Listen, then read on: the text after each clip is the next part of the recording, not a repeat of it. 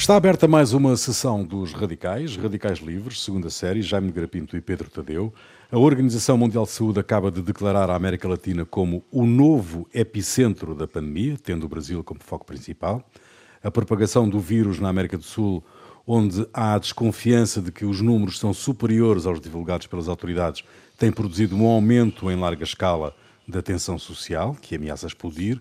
A África, apesar de tudo, tem-se resguardado do ataque do vírus, com exceção da África do Sul e de três países do norte, Egito, Marrocos e Argélia. O continente registra números muito baixos, embora as consequências económicas da peste possam desencadear uma tragédia económica de dimensões nunca vistas. A verdade é que em África, como de resto na América Latina, sociedades muito dependentes da economia informal, a opção para as populações coloca-se entre morrer e morrer ficar em casa e não trabalhar, o que quer dizer morrer de fome, ou arriscar ser contaminado pelo vírus. Apesar de tudo, entre as duas soluções, a hipótese de contaminação é menos certa do que a morte pela fome. Este, meus amigos, é um perigo adicional para a África? Esta questão? Quem Bom, quer começar já? Eu, eu posso começar. Eu, eu, eu, exatamente, primeiro há aqui um, é quase um enigma ou é quase um milagre. De facto, a África, como, como o Rui aí estava a acentuar, tirando a África do Norte e a África do Sul, quer dizer, a África tropical e subtropical, eh, tem números que são, enfim, são espantosos. Se a gente considerar as populações, se a gente considerar, eh, enfim, a dificuldade que há, por exemplo, para fazer estas coisas que nós fazemos aqui na Europa, do isolamento, da distância social, etc., tem números uh, absolutamente espantosos pelo seu baixo número que há. Claro que já ainda outro dia aqui falamos, há evidentemente aqui duas ou três condições de base que explicam, uh, sobretudo, digamos, nessa África tropical e subtropical, explicam algumas das, das razões porque os números são tão baixos. Primeiro, ao calor, porque apesar lá dos hum. sábios dizerem que não sabem, não estão certos, mas não há dúvida que, que nesta zona, que é a zona de facto quente, o, o, o, os números são muito baixos. Depois há a juventude da população, que parece que é um fator que aqui conta muito. De facto, a África a África terá talvez eh, à volta de 5% da população nos seus mil milhões, ou um bocadinho já mais dos mil milhões de habitantes, terá talvez 5% da população com mais de 60 ou 65 anos, não é? Dependendo uhum. um bocadinho das estatísticas. E depois tem um outro fator, falando com amigos meus nessas regiões, eles sublinham sempre muito é que, sendo um continente exatamente muito submetido ainda hoje a grandes epidemias, epidemias, sei lá, a incidência, por exemplo, da SIDA, em África, 70%, a África tem 12 ou 13 ou 14% da população mundial, mas 70% dos casos de SIDA são na África. Continua a ter a cólera, teve outras, outras epidemias, o ébola, as coisas desse tipo, tem uma série delas e, portanto, as populações, enfim, desenvolveram uma certa. Os sobreviventes Defesas, é? e os seus descendentes devem ter desenvolvido capacidades imunológicas eh, fora do comum. Portanto, o que nós em África temos que, de facto, olhar, e olhar com preocupação, é mais às consequências económicas. Portanto, que também em regiões de risco são, são consequências às vezes mortais, porque não têm exatamente essas almofadas que nós nas sociedades euro-americanas temos, de, enfim, da segurança social, de, de, um certo possibilidades de, de, de regimes de layoff, possibilidades, enfim, de, de um certo suporte institucional, e, e é muito difícil, porque são economias extremamente débeis, e que repousam exatamente em produtos que neste momento matérias-primas, energéticos, etc., que neste momento estão a passar também por grandes dificuldades de, de, de venda e de procura, etc. Uh, eh, portanto, é, é, é, isto, não é? A África, penso eu, será mais de pensar a relativamente curto prazo nas consequências económicas uhum. do que uhum. propriamente na incidência que de facto até agora tem sido bastante baixa.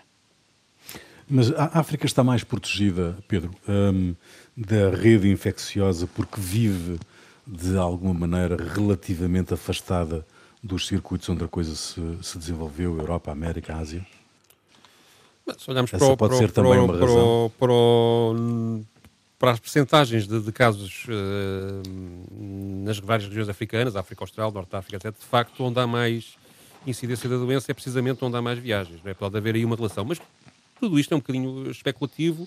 Todas as hipóteses são credíveis neste momento, aquelas que o, que o Jaime, que o Jaime pôs, a questão da imunidade natural por causa da quantidade de doenças que existem, uhum, uh, a juventude da população. Creio que isso tudo faz faz sentido, mas não há verdadeira prova científica sobre isso. Haverá com o tempo e quando. Mas de qualquer maneira há também um crescimento da, do número de casos nos últimos tempos que pode fazer com que este panorama não seja assim tão, tão, tão, tão simpático como é hoje em dia. Uh, atualmente há cerca de 4.000, 4.500 casos por dia de contaminações, isto no continente todo, portanto, comparado com, Está com, a ver, mas com, com, com o Ocidente é e com, e com, não, é, é, é, relativamente, é pouco, sim, é pouco, mas tem uma taxa de letalidade de 3%, isto já é um número preocupante, e portanto daí poderá mas, por haver... Exemplo, eu, eu estava a ver, nessa, nessa letalidade, por exemplo, a gente tem, sei lá, para pensar no caso de Angola, que é um caso enfim, que a gente segue mais perto. Angola, por acaso, é curioso, que é precisamente Angola, o oposto neste Portugal. Portugal tem está oficialmente no, nos quatro... 27 mais, nos, eh, deixa-me só acabar a minha idade, está nos 27 mais de, de, Portugal está nos 27 mais dos infectados e Angola está nos 27 menos. É, é, é quase um espelho. Não, em Angola é, é extraordinário, porque vamos, admitir, vamos admitir também, pronto, que os, as estatísticas não são rigorosas, etc. Mas mesmo assim, Quer dizer, mesmo assim estamos a falar de um país que tem neste momento oficialmente quatro, quatro ou cinco mortos e uhum. tem umas dezenas de casos positivos. Mesmo que haja, enfim, que, que seja duas ou três ou até quatro ou cinco vezes mais que isto, continuamos de facto numa, numa baixíssima Uh, incidência, não é? É verdade, é verdade também que, que, que, as autoridades é... sanitárias dizem que precisam... Tomaram iniciativas muito cedo.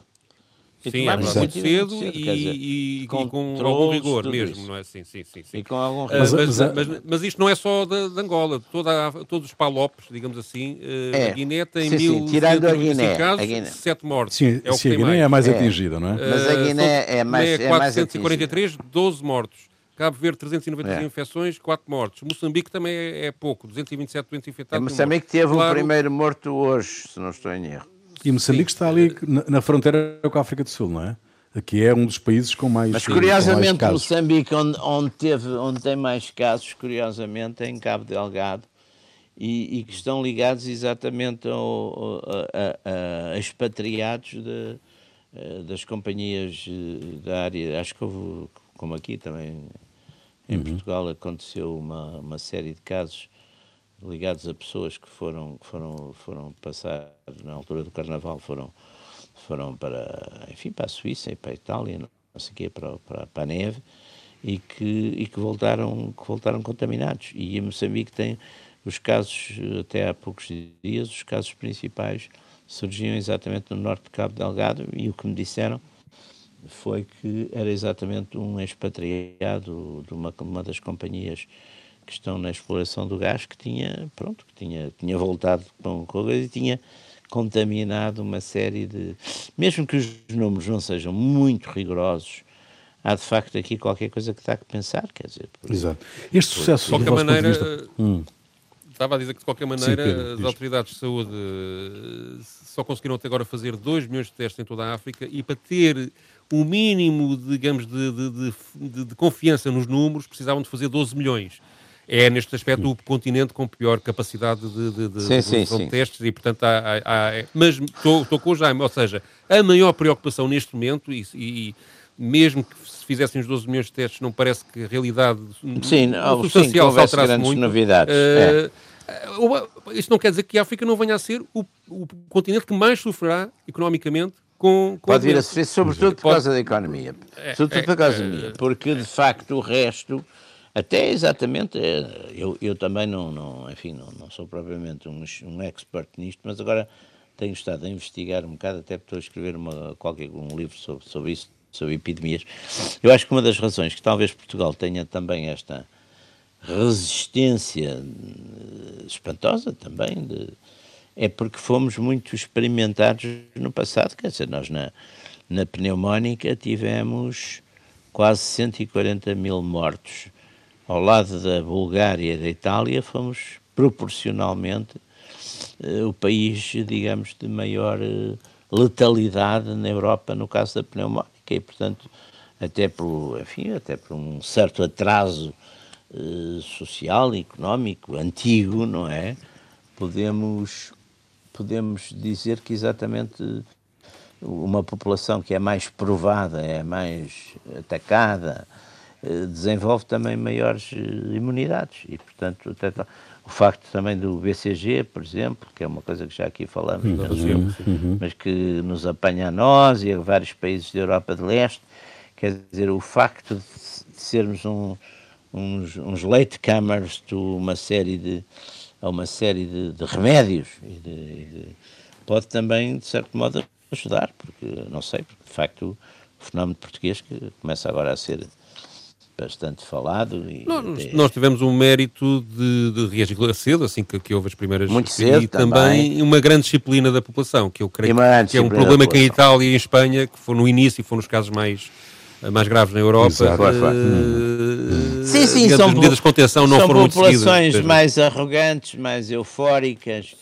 não, não é... Não é e este sucesso, e este sucesso dos Tem a ópera e que tem a zarzuela, não Uhum.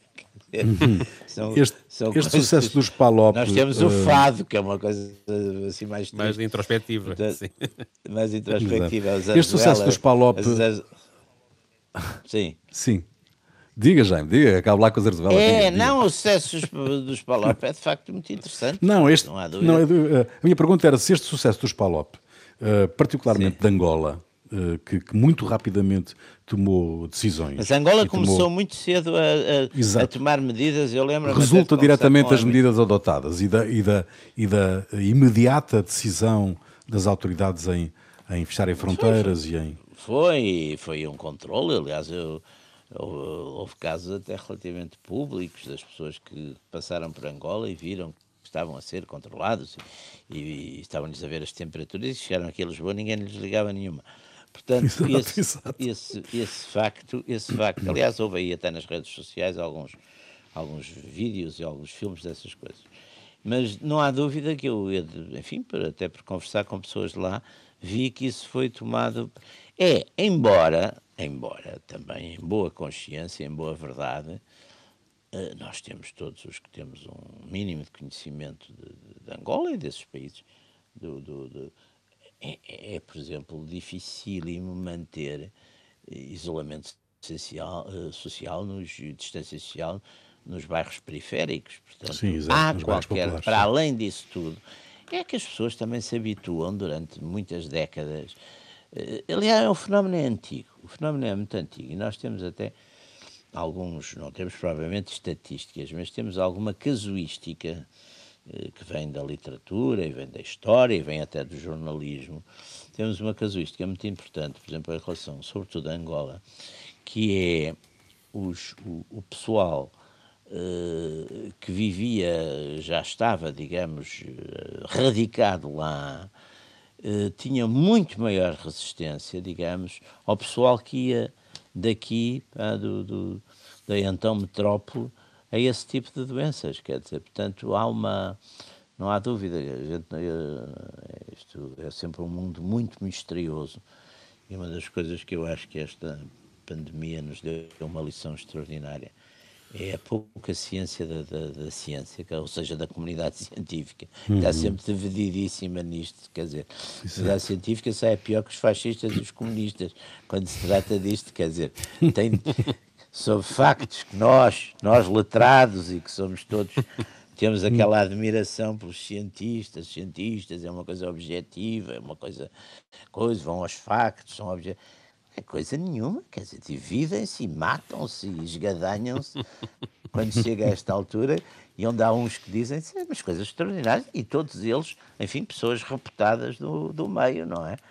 Uh, eu lembro-me Sim, mas muitos vão atrás da defesa da sua tese de uma forma tão cega que acabam por, por de facto, criar muitas Claro, não, não, não. Há um, há um livro, há um livro, eu acho que já falei nisso, mas que é um livro impressionante, que eu, que eu aconselho sempre a toda a gente que tem essas ideias sobre a objetividade da ciência, que é os Sleepwalkers do, do Arthur hum. Kustler, hum. que, é, uhum.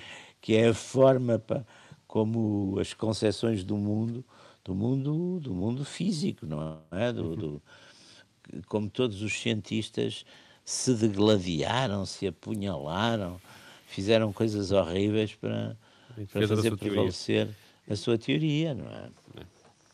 Angola Mas Angola tem um uh... grande problema que é o petróleo. Uh, além da produção ter baixado imenso, porque não há, não há maneira Sim. de escoar, os preços está, está, está muito baixo e isto, isto preço, já vinha de trás oh, uma crise económica que, não, que estava muito, muito, Pedro, muito difícil de resolver. Cuidado, eu, eu, tive o cuidado, até porque, enfim, por várias razões, é um assunto que, que me, me, interessa. Tive o cuidado de pedir números, uh, quem sabe, pedir números exatamente qual é o custo médio do barril de petróleo em Angola. E o custo médio do barril de petróleo em Angola é, comparando, uh, há blocos que são, há blocos que vão a 40 dólares, há blocos que vão a 7 uhum. dólares, há blocos que vão a... O custo médio são 20 dólares. Ou seja, é acima de 20 dólares, Angola e neste momento eu penso que os preços estão nos 30 e tal, não é? O Brent e o.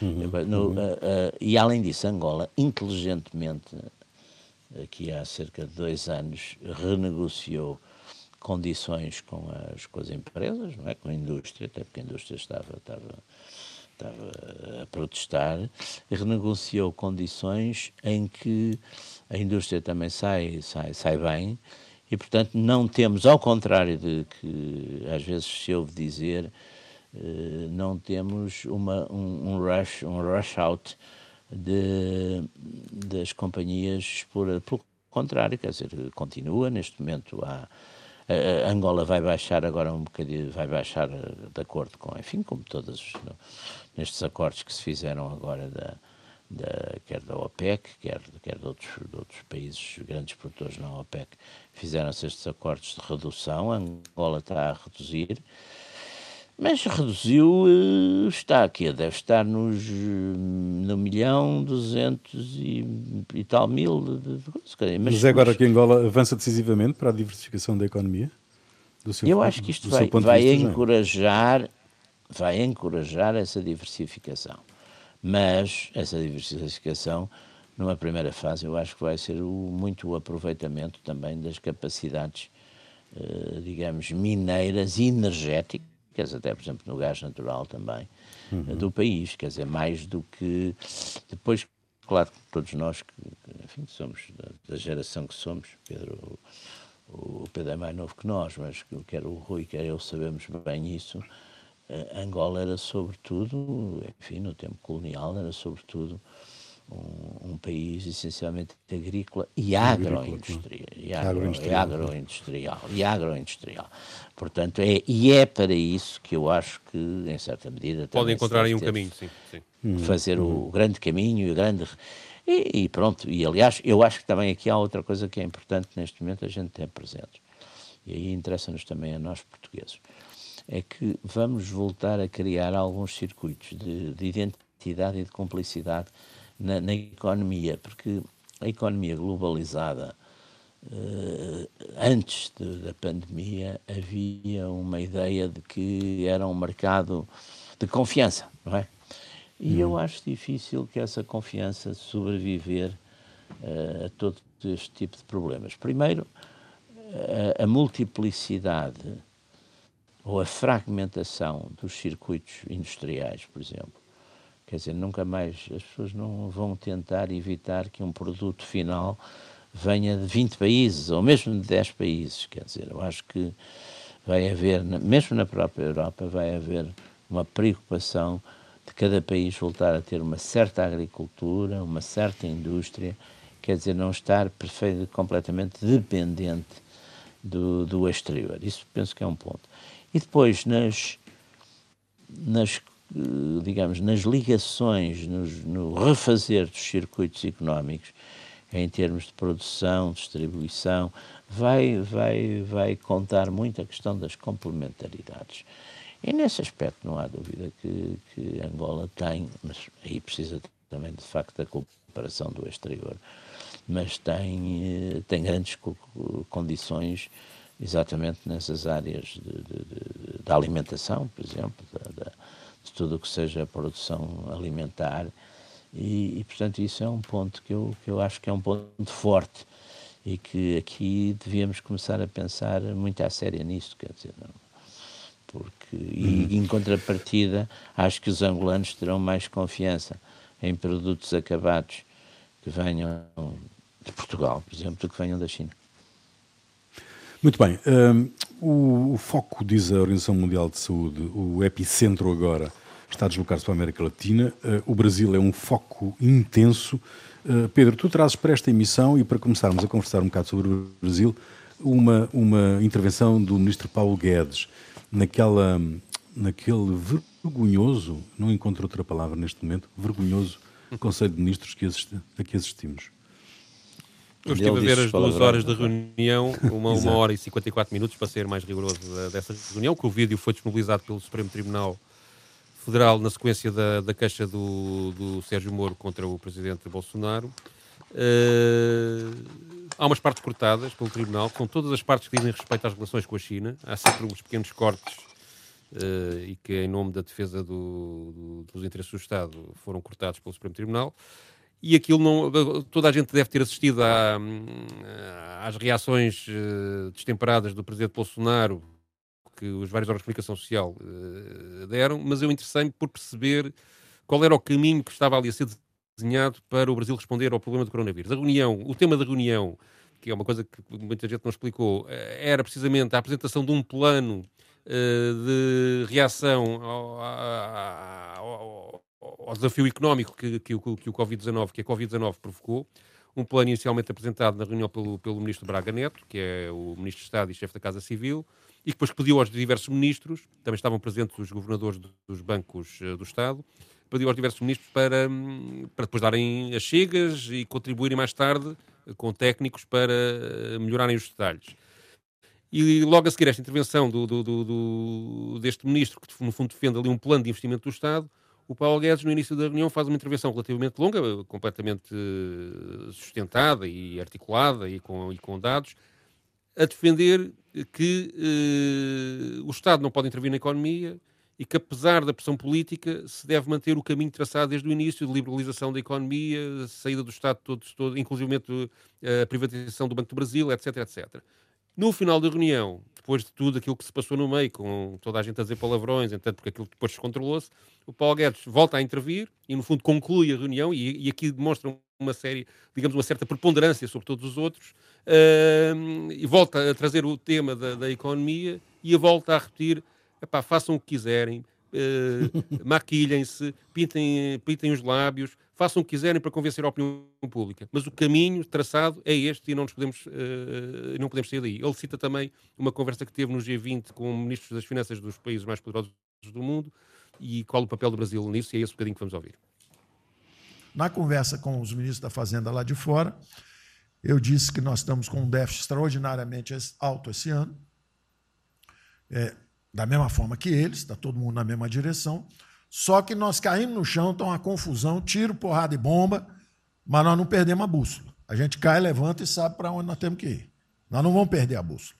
Nós sabemos dos valores, sabemos dos princípios, sabemos o que, que nós estamos defendendo.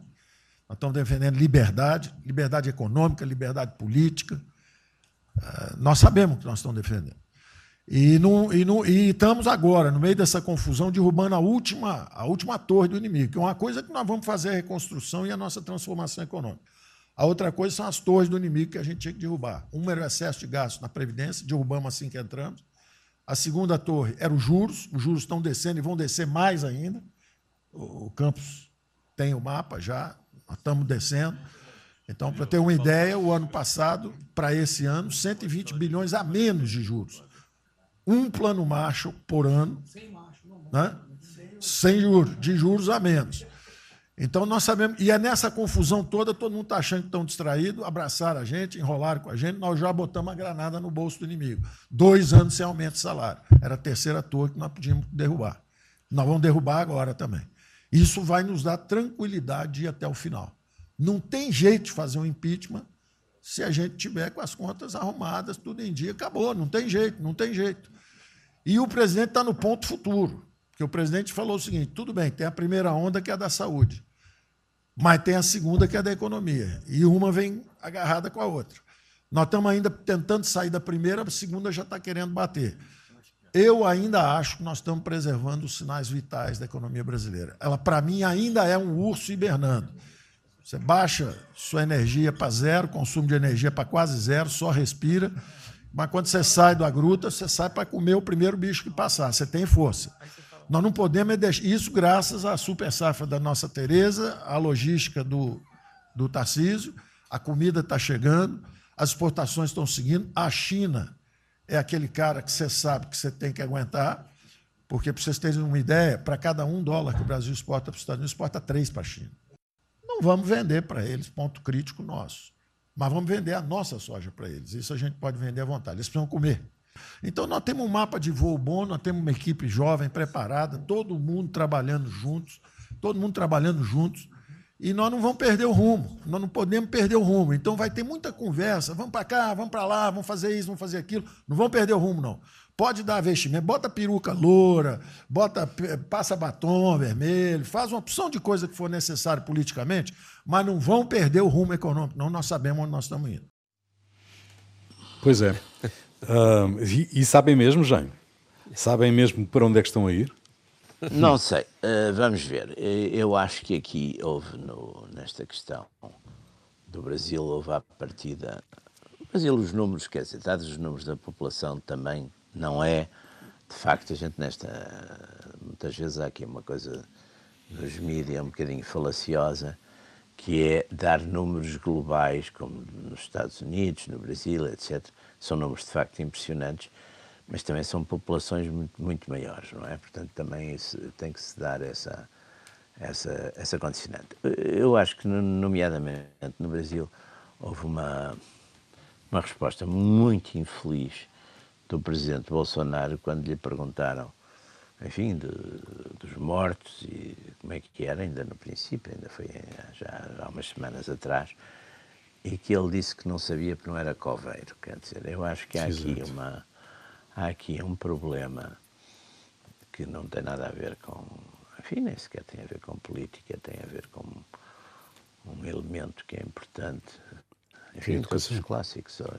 Não, eu acho que o mais importante que a educação é a compaixão.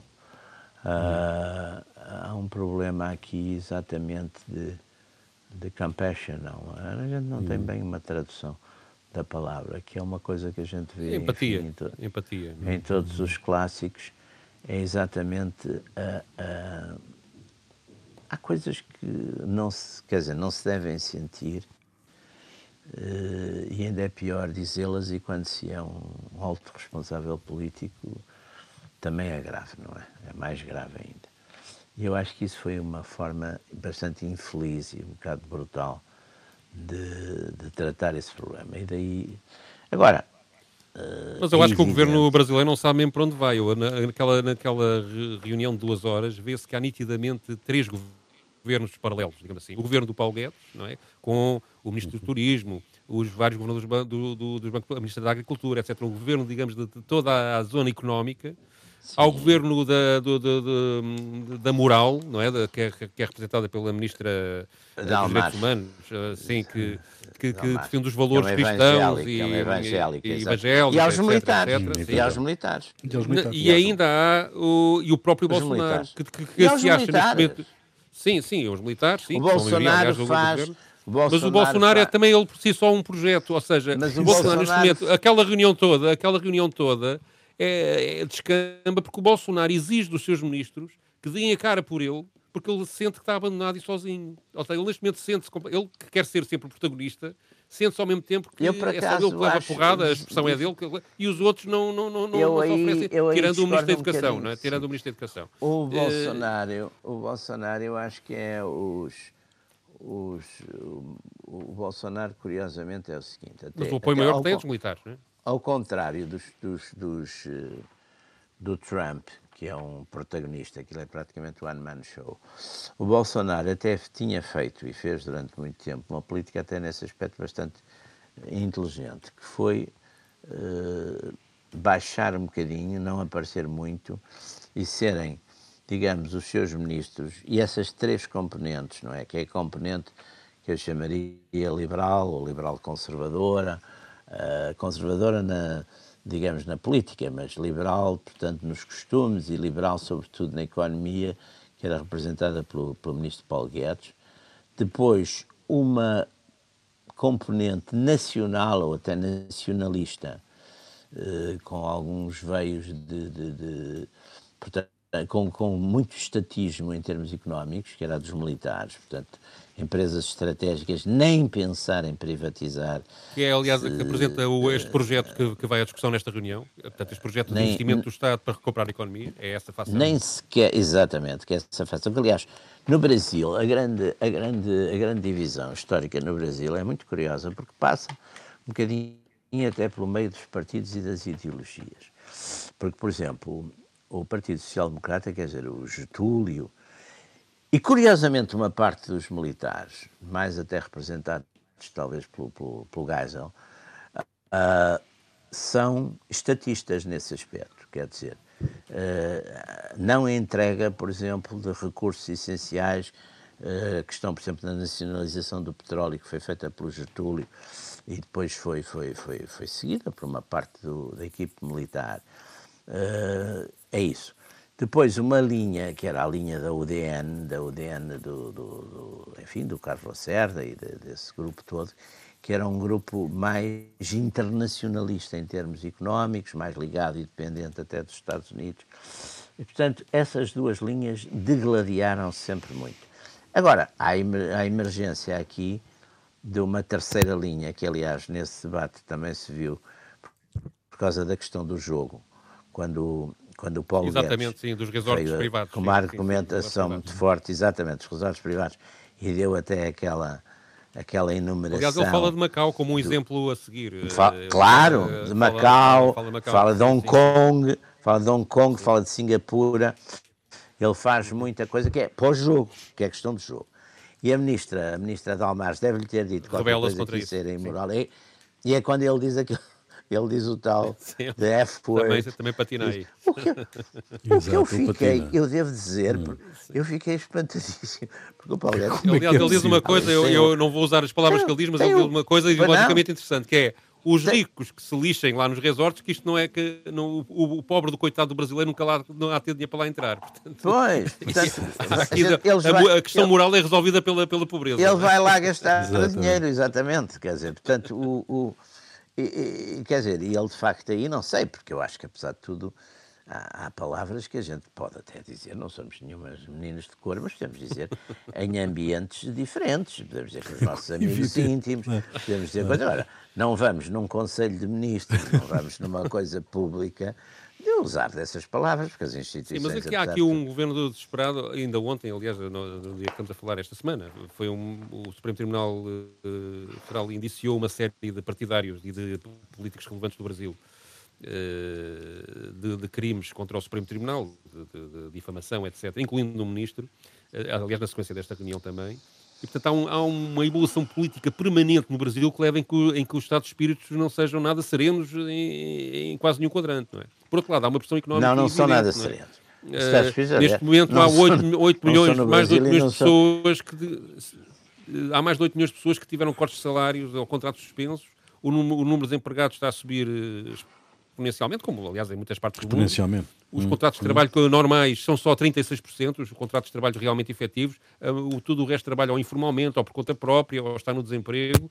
E, portanto, esta, esta degradação económica e a paragem da atividade claro. faz com que as pessoas tenham, tenham estejam, estejam Sim, completamente em ebulição, quer, quer a opinião pública, quer o, o, próprio poder político. E depois há, há também e as instituições? Digamos, um, um, comportamento, de, de facto, de, de, deste governo que é muito agressivo contra, ou seja, em vez de unir, só desune, não é? Eh, e isso, isso não, neste momento não está a ajudar. É evidente, é evidente que este governo também, desde o princípio. Aliás, é dos poucos governos que, a gerir com a Covid-19, não aumenta a popularidade. Uh, mesmo na América do Sul, em outros países, como o Equador, ou o Chile. E aí, Bolívia, pouca habilidade onde, política. Onde há governos muito polémicos, onde conseguiram subir popularidade nesta fase.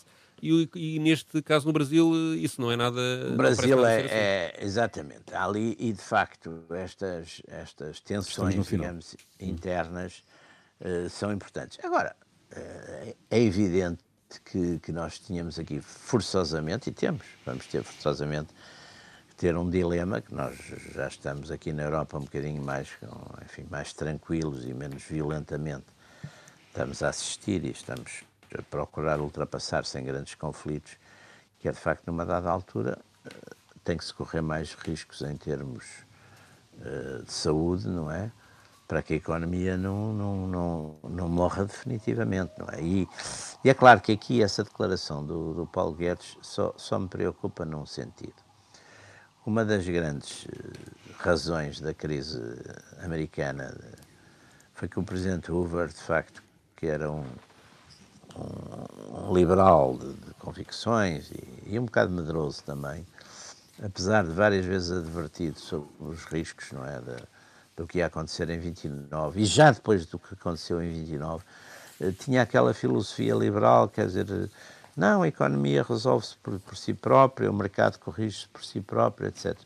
Coisa que a experiência histórica mostra que não é assim, quer dizer, não, não, a gente não pode ter, quanto a estas questões que não são de e costumes, não pode ter uh, teorias inabaláveis. O, o Paulo é? Guedes Portanto, diz, a dada altura nesta reunião, que leu oito livros sobre o assunto. Bom, uh, mas, uh, mas se calhar ainda lhe falta ler mais um. Bom, Olha, uh, não, não, são muitos. Eu, eu, eu costumava dizer que tenho cá estes meus 14 mil livros, não os li todos, mas quase. Li quase, quase. E pelo menos li uns bocados de cada um, não é? Exatamente. Bom, final desta é sessão. Final desta sessão dos Radicais, Radicais Livres, segunda série, Jaime Grapinto e Pedro Tadeu. Pedro, trazes para o final uh, Bori Kanté, que desapareceu recentemente. Sim, como hoje vamos falar de África, ele, eh, ele é africano, nasceu na Guiné e viveu eh, desde os 7 anos no Mali, e tem uma história que, que, que, está ligada a este programa, porque o primeiro, a primeira vez que ele veio a Portugal foi o Ruben Carvalho que trouxe o Bori Kanté à Festa do Avante em 1988, e eu lembrei, lembro de ter passado, eu nessa altura era um jovem jornalista que começava a ligar-me ao Ruben e à Festa do Avante e de passarmos horas a discutir se devíamos ou não trazer música africana deste estilo, etc, etc, porque na altura não era nada conhecido cá. Aliás, o, aquela chamada movimento World Music começou mais ou menos uh, nesta época e o Mauri Kanté foi o primeiro músico africano que conseguiu vender um milhão de discos uh, no mercado uhum. europeu e, e norte-americano e, e, com um êxito enorme chamado Yeke Yeke que ele veio tocar precisamente nesse ano, na, na, no ano em que foi lançada essa canção eh, aqui a Portugal. E eu lembrei-me de, de, um disco de 2017 que é uma história que fala das tradições. Uh, todo o disco é, é, conceptual e conta uma história das tradições africanas e do que é um griot. O Mori Conte era um griot e um griot é o quê? É um cantor e um músico tradicional que herda uh, o conhecimento do passado e que transmite esse conhecimento para o futuro há um misto de entretenimento e de religiosidade africana.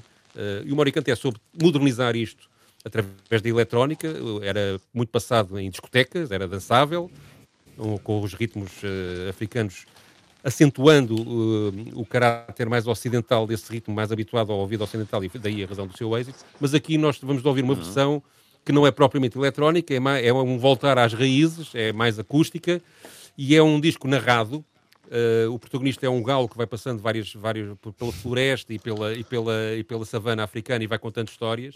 E aqui a história que ele conta é, no fundo, o nascimento de um griot, no fundo, é o nascimento do próprio Maurice Canté. Eu tive o atrevimento de traduzir por cima o que o narrador diz e depois ouvimos a canção. Dans la forêt, non loin des caïmans, le coq chante une dernière fois avant de reprendre sa route.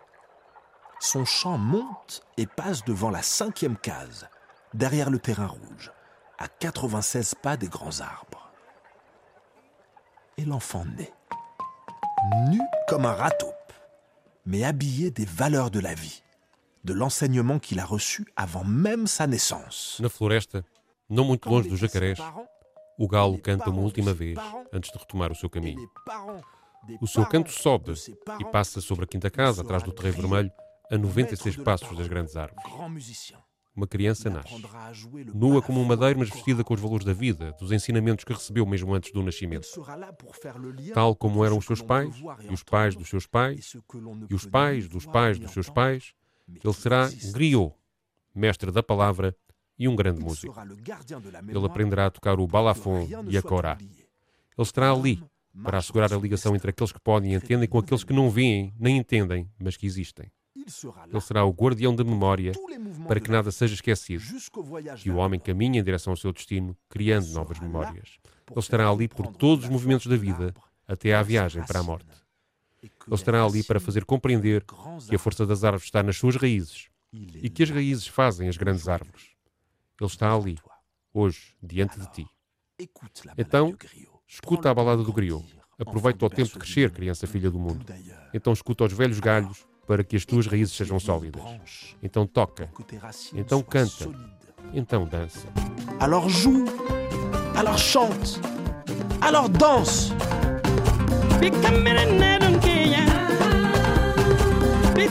lale